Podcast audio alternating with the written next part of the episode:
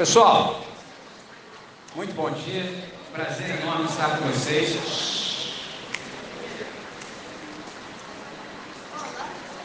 A gente experimentou um feriado, então por isso a gente não se encontrou na semana passada. Senti muito a sua falta.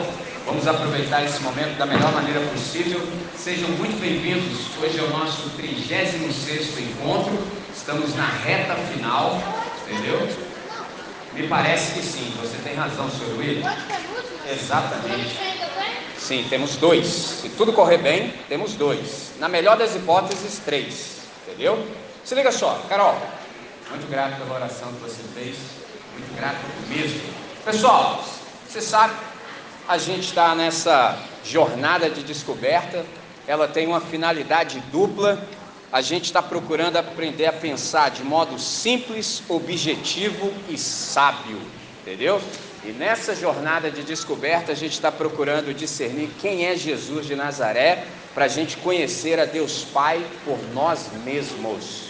Aí só assim, Michelin, por que, que eu preciso conhecer a Jesus de Nazaré para conhecer a Deus por mim mesmo? Porque ele mesmo falou assim, João 14, versículo 6, ele disse assim: Eu sou o caminho e a verdade e a vida. Ninguém vem ao Pai senão por mim. Traduzindo, salvação é voltar para o Pai. Salvação é ter um conhecimento do Pai de primeira mão. E esse conhecimento do Pai de primeira mão é um conhecimento intransferível, ou seja, ninguém vai poder ter essa experiência no seu próprio lugar. Por favor, só um pouquinho. Então, não há como outra pessoa experienciar, experimentar Deus no seu lugar. Precisa ser uma experiência de primeira mão. Para isso, graças a Deus, a gente tem um instrumento maravilhoso chamado livro. Entendeu? Livro é uma coisa tão boa que até Deus tem um. Entendeu? Interessante que uma das coisas mais sensacionais que o ser humano criou até hoje é escrita. Entendeu? Quando o ser humano criou a escrita, ele criou também a possibilidade de armazenar memória no cérebro fora da cabeça. E essas memórias ficam exatamente registradas no livro. O livro é uma coisa magnífica. Por exemplo, você sabe que livro é um objeto plano feito de uma árvore com partes flexíveis, as quais nós chamamos de folhas. E nessas folhas estão impressas, por exemplo, muitos rabiscos escuros e engraçados, mas que com uma olhada, nós estamos dentro da mente de alguém. Às vezes já morreu há milhares de anos, mas quando você olha para esse texto, como você já entrou na era Gutenberg, você sabe decodificá-lo, você entra na mente do autor e ele fala de modo claro e direto dentro da sua cabeça. Eu disse há pouco que livro é uma coisa tão boa que Deus tem um livro. O nome do livro de Deus é Bíblia. Bíblia, se você ainda não sabe, significa biblioteca. Então quero chamar vocês à biblioteca de Deus. Venham comigo no texto que a gente leu no nosso último encontro e a gente parou exatamente no versículo 8. Lucas capítulo 18. Lucas capítulo 18. Eu vou começar exatamente no versículo no qual a gente parou e vou até o versículo 14. Se liga só. Digo-vos depressa que lhes fará justiça. Presta atenção nessa parte, nessa pergunta que Jesus deixou no ar. Quando, porém, vier o filho do homem, porventura achará fé na terra? E disse também essa parábola a uns que confiavam em si mesmos, crendo que eram justos e desprezavam os outros. Dois homens subiram ao templo para orar. Um era fariseu e o outro publicano. O fariseu, estando em pé, orava consigo e de si mesmo para consigo mesmo dessa maneira: Ó Deus, graças te dou, porque não sou como os demais homens que são roubadores, injustos e adúlteros, nem ainda como esse publicano. Jejuo duas vezes por semana e dou dízimo de tudo quanto possuo. O publicano, porém, estando em pé, de longe, de canto, nem ainda queria levantar os olhos aos céus, mas batia no peito, dizendo: Ó oh Deus, tem misericórdia de mim, pecador. Digo-vos que este desceu justificado para sua casa e não aquele, porque qualquer que a si mesmo se exalta será humilhado, e qualquer que a si mesmo se humilha será exaltado. Você percebeu o que aconteceu aqui? Você está ligado que no versículo 8, Jesus deixou uma pergunta no ar. Ele falou assim: quando eu voltar, o que, que eu vou encontrar? O que, que Jesus vai encontrar, por exemplo, quando ele voltar? Ele falou assim: quando o filho do homem vier, porventura encontrará fé na terra? Traduzindo, o que, que ele está falando? Que à medida em que os dias passem, as coisas vão piorar e vai ser muito raro essa fé perseverante, essa fé que descansa, que confia em Deus e por isso persevera e nunca desanima. À medida em que os dias passarem, vai ficar cada vez mais difícil. E ele disse assim: quando o filho do homem voltar. Aí a pergunta que você pode se fazer é: Chinês,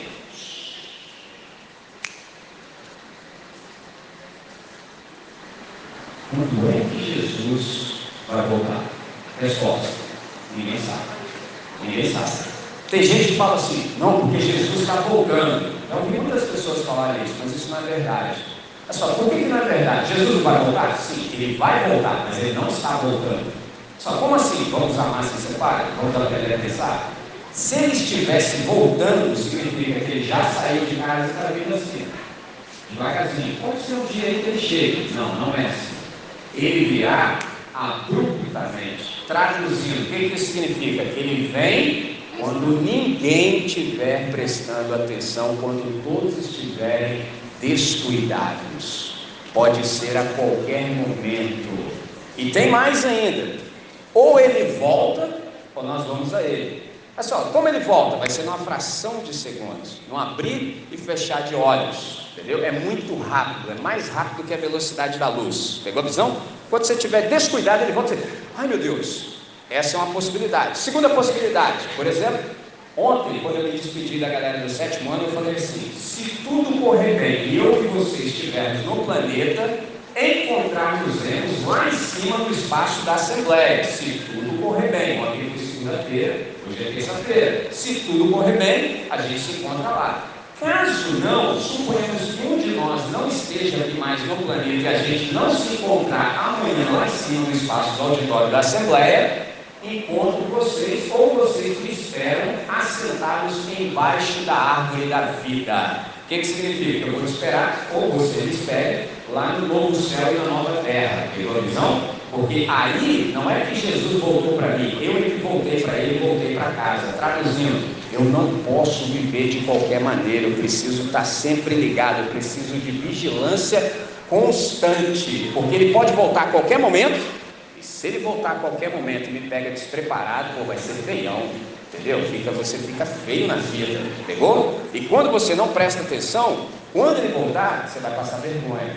Você, nossa, que susto, mano. Pô, sua mãe te dá uma tarefa para você fazer, ela volta um pouco antes da hora que você calculou que ela voltaria. Você já fica como? Imagina o Senhor do Universo volta e te pega como? Traduzindo, na gíria, de calça curta, ou seja, despreparado, é feião. Para que isso não aconteça, você precisa estar o tempo todo, todo o tempo vigilante, sempre ligado, pode ser a qualquer momento. Ou Jesus volta, ou então eu posso ser convocado à eternidade. Por exemplo, eu não tenho garantia nenhuma de que estarei aqui, por exemplo, no final desse dia. Eu não sei.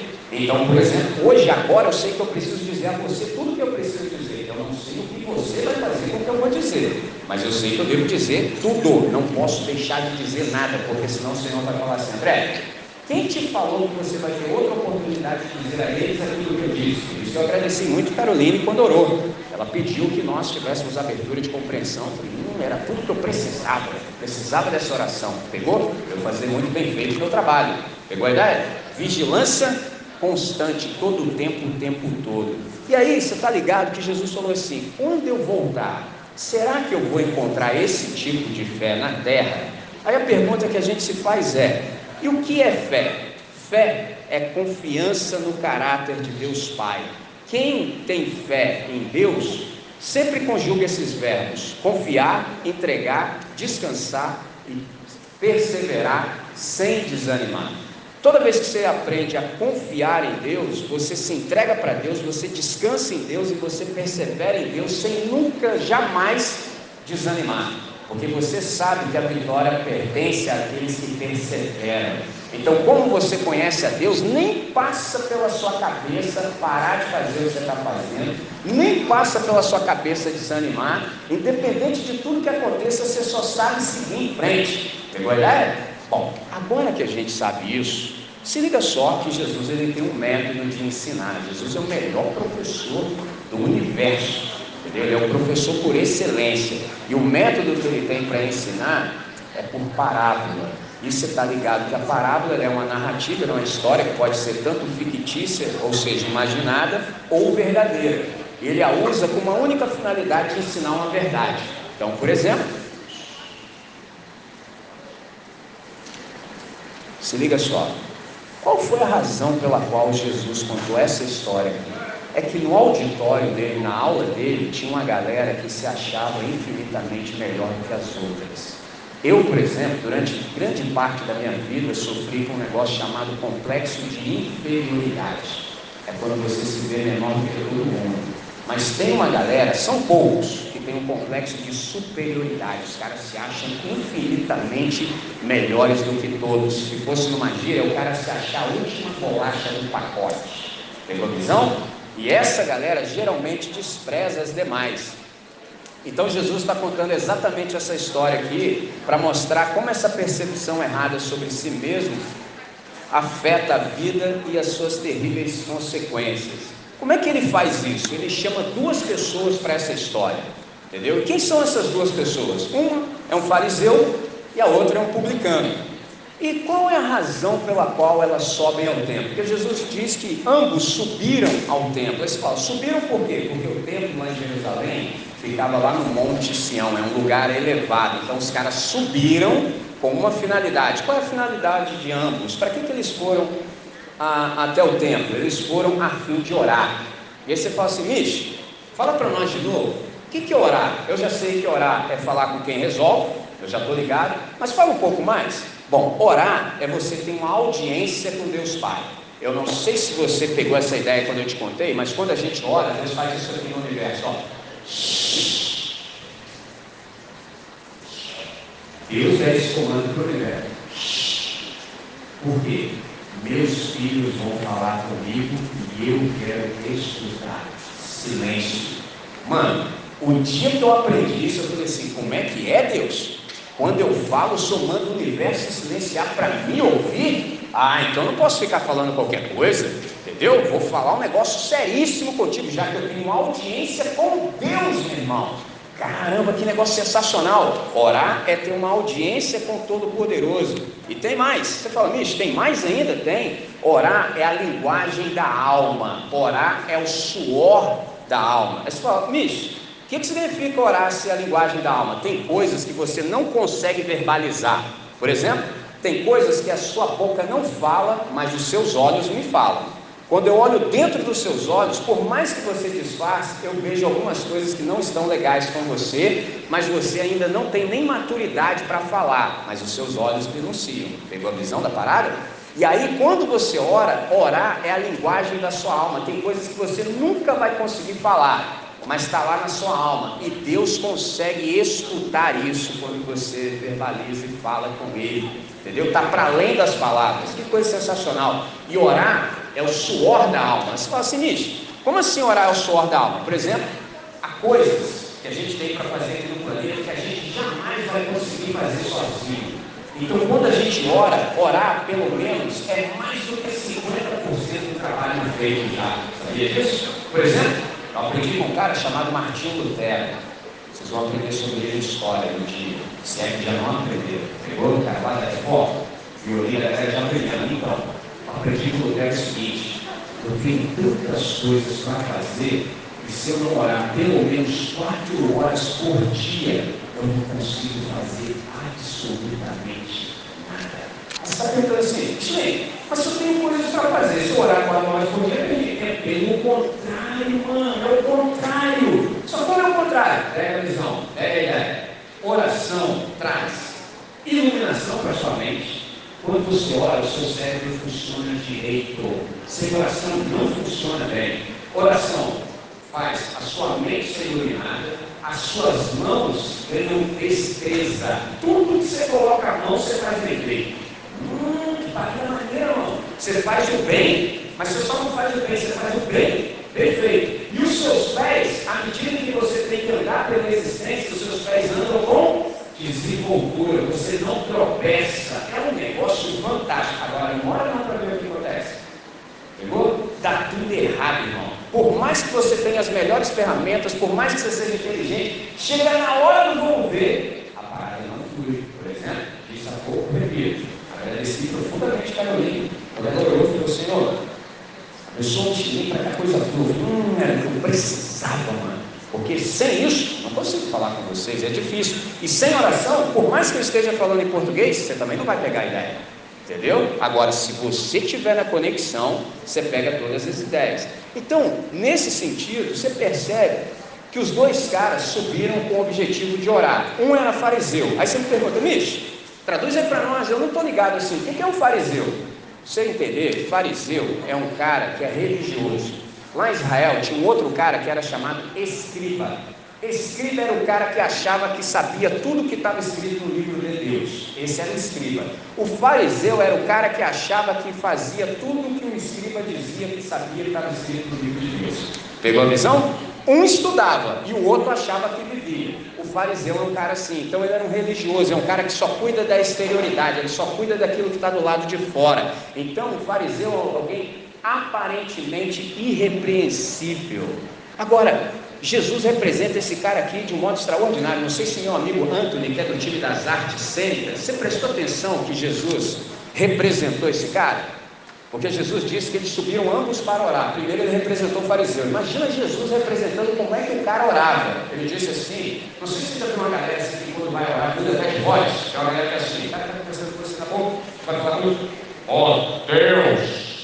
Todo-Poderoso, Amantíssimo, Deus do Universo. É uma galera que é assim. Esses caras, é a visão, são os performáticos da religião. Eles só estão orando para que as pessoas vejam, por exemplo, como ele tem eloquência, etc, etc, etc. Só que Jesus deixou um segredaço aqui que ele falou que esse cara falava de si e para si.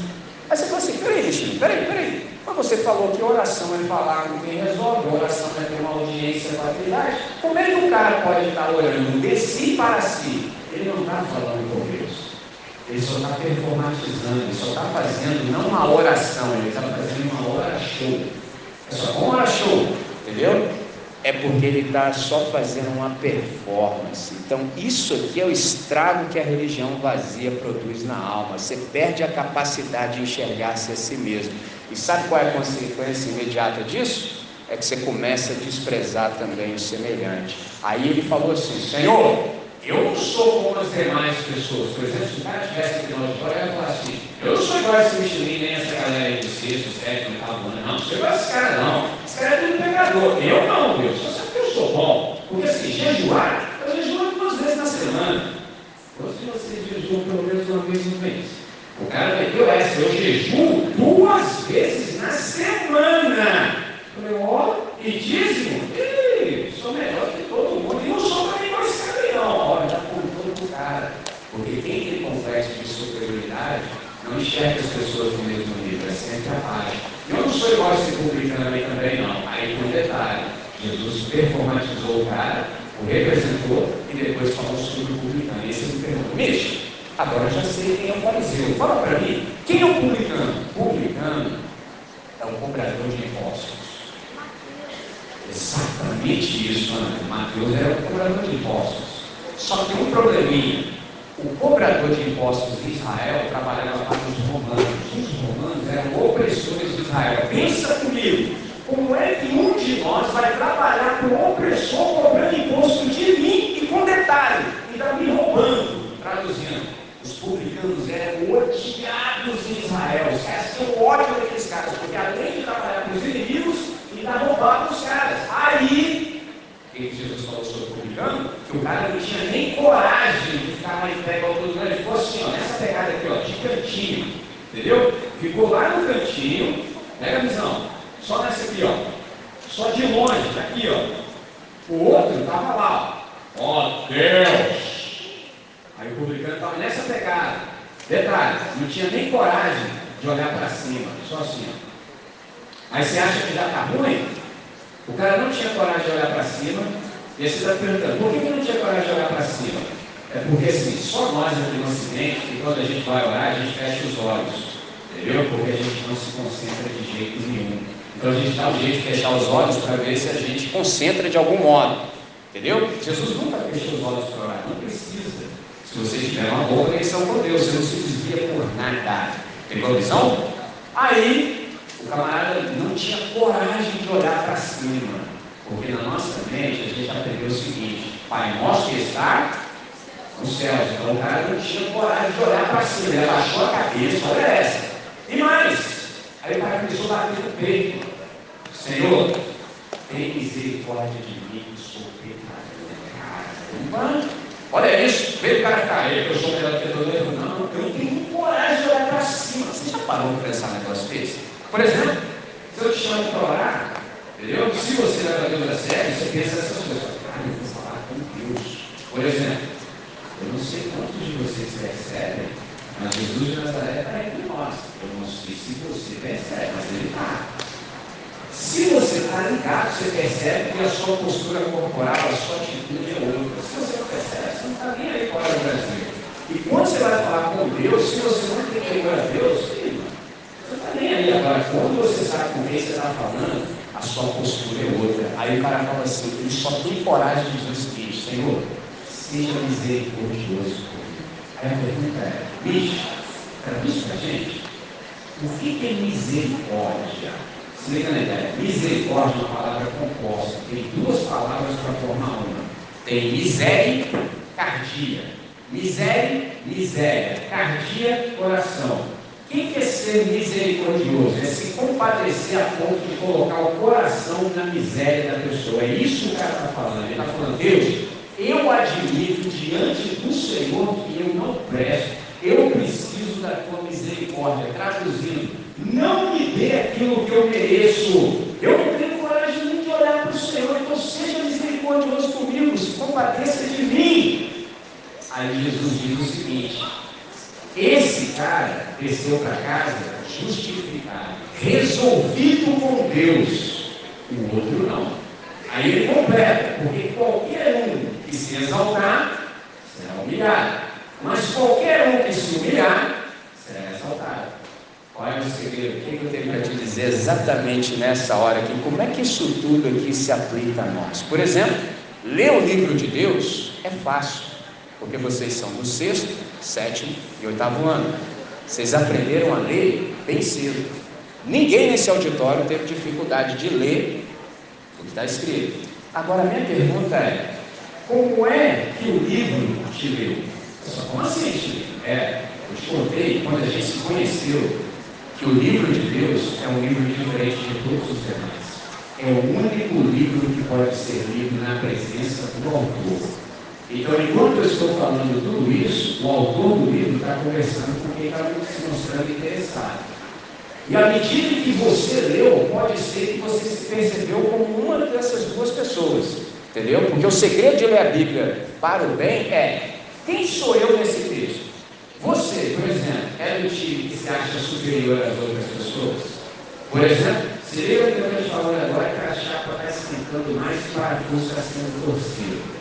Alguns de vocês aqui do auditório têm familiares que já são da fé. Pode ser seu filho, pode ser sua avó, pode ser seu pai, pode ser sua mãe, só que, se ainda não te falaram isso, preciso te informar: esse negócio não passa por osmose, esse negócio não é hereditário de fé. Aí pode ser que você seja um religioso, uma religiosa, frequentador de ambiente religioso. Aí você sabe falar igual os crentes, entendeu? E aí, com isso, sempre que você perceba você se acha melhor do que muita gente, só aparentemente, porque você não faz o que as outras pessoas fazem. Aí você julga as pessoas, você olha para seus amigos assim, não sai aqui, mas vai sair, você fica nessa, só tem um detalhezinho que Jesus falou. Quem se exalta será humilhado, e quem subir será exaltado. E aí, o segredo é que você que acha que está por cima da carne seca, que é superior, você está tomando tinta de Deus, está sendo reprovado. E os caras que você acha assim, que é tudo pecador, que não tem a serventia nenhuma, que não tem valor nenhum, são os caras que, por exemplo, podem sair desse ambiente hoje resolvidos com Deus. Você prestou atenção que ambos subiram? Foram para o mesmo lugar, mas a motivação era completamente diferente. Vocês perceberam que para a gente chegar aqui a gente também subiu? Aí eu pergunto, qual motivação você subiu para cá? Alguns de vocês que estão no auditório caíram, por exemplo, na tentação do alto engano. Como é que é isso? Você acha que só porque você frequenta o ambiente, que sabe algumas coisas, já está tudo resolvido, você não precisa nem mais ouvir o que está sendo dito. Olha o livro da parada. E numa dessas que você não ouvir, você não percebe, ao invés de você estar, por exemplo, a melhorar, está piorando. À medida que você piora, você também atrapalha a vida dos caras que estão perto de você. Aí você vai só queimando o fio. Pegou a visão? A pergunta que eu tenho é simples nessa manhã. Quem é você nesse texto? Quem é você?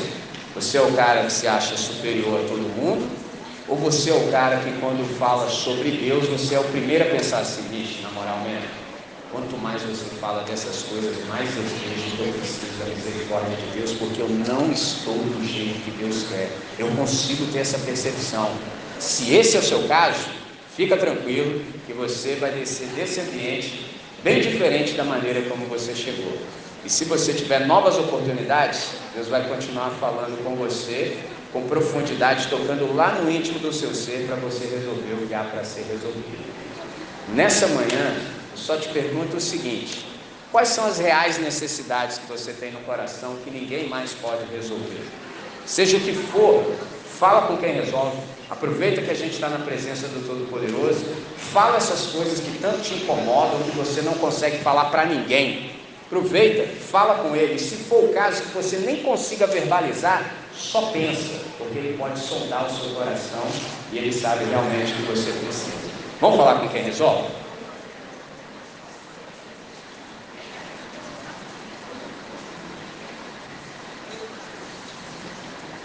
Senhor, nós te agradecemos por esse dia, nós te agradecemos por esse tempo, por esse espaço por essa nova oportunidade, por essa ocasião. Hoje é o nosso 36 encontro e desde o primeiro momento a gente tem aprendido muito sobre Ti. Hoje a gente teve a oportunidade de ter o nosso coração sondado pelo Senhor. Há duas possibilidades para todos nós que estamos nesse auditório. É inescapável. Ou, ou nós somos orgulhosos religiosos, ou então nós somos do time dos quebrantados. Ou nós nos julgamos superiores, ou então nós somos do time daqueles que reconhecem que precisam da tua misericórdia. Pai, obrigado pelo teu Santo Espírito que nos toca profundamente, nos dá consciência da necessidade que a gente realmente tem. A gente reconhece que nós não estamos da maneira como deveríamos estar, e por isso a gente suplica de todo o coração, do jeito que a gente aprendeu nesse texto, ser misericordioso com cada um de nós para que a gente possa experimentar a vida e a vida em intensidade. Livra-nos, Deus, do alto engano, livra-nos de sermos egoístas, livra-nos de sermos orgulhosos, livra-nos de querer o holofote, livra-nos, por exemplo, da autopromoção, livra-nos, ó Deus, de confiarmos tão somente em nós mesmos, livra-nos do complexo de superioridade, de modo que a gente se enxergue da maneira correta. Senhor, ainda essa vez, suplicamos que o Senhor tenha misericórdia de cada um de nós que te leva a sério. Fazemos essa oração agradecidos, em nome de Jesus. Amém, Senhor. Amém. O está bem.